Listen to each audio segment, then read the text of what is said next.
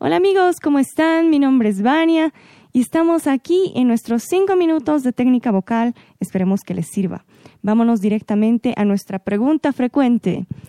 Una de las preguntas, la pregunta número tres dice, ¿cuál es la mejor forma de practicar el canto? Pues déjenme decirles que he escuchado a algunos cantantes y algunos eh, alumnos principiantes y también muchos empíricos hablar con orgullo sobre sus tiempos de práctica en el canto ocho horas diarias, decían, otro dijo dos horas continuas, otro me dijo hay que practicar el canto como cualquier instrumento. Y bueno, respondiendo, debo decir que ninguna de esas afirmaciones es correcta y que a varios de ellos los he escuchado hablar un poco más suave o con un desgaste en la voz que va lejos de lo normal.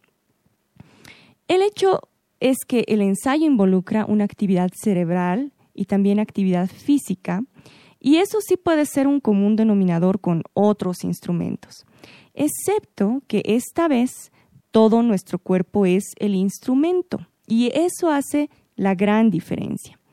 Eh, nuestras cuerdas vocales, que están ubicadas en la laringe, son músculos que soportan un cierto tiempo de práctica.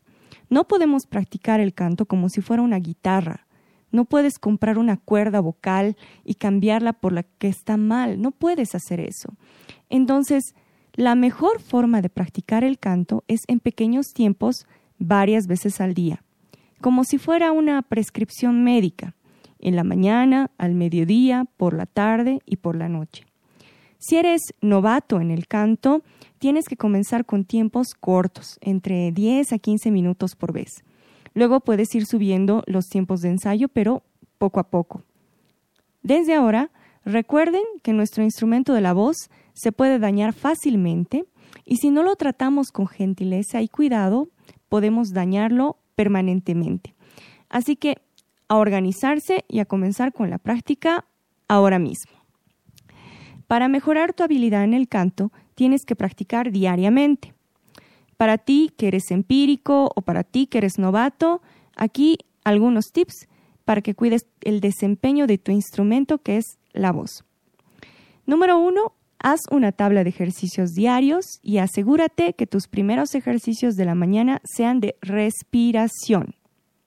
Número dos, comienza a practicar las vocalizaciones a partir del mediodía, eh, pues a esa hora tu cuerpo ya se ha adaptado a la temperatura y humedad del ambiente. Número 3. No te aconsejo hacer ejercicios de canto después de comer.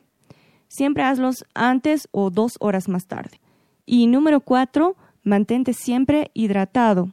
Agüita es lo mejor, eh, no muy caliente, tampoco muy fría, sino a temperatura ambiente.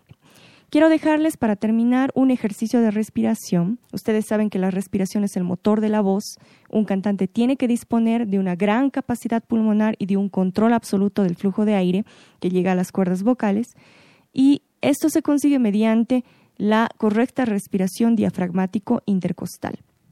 El ejercicio es el siguiente. En una posición inicial de pie, Inspiran mientras van flexionando las rodillas y alzando los brazos hasta que los brazos estén en posición horizontal.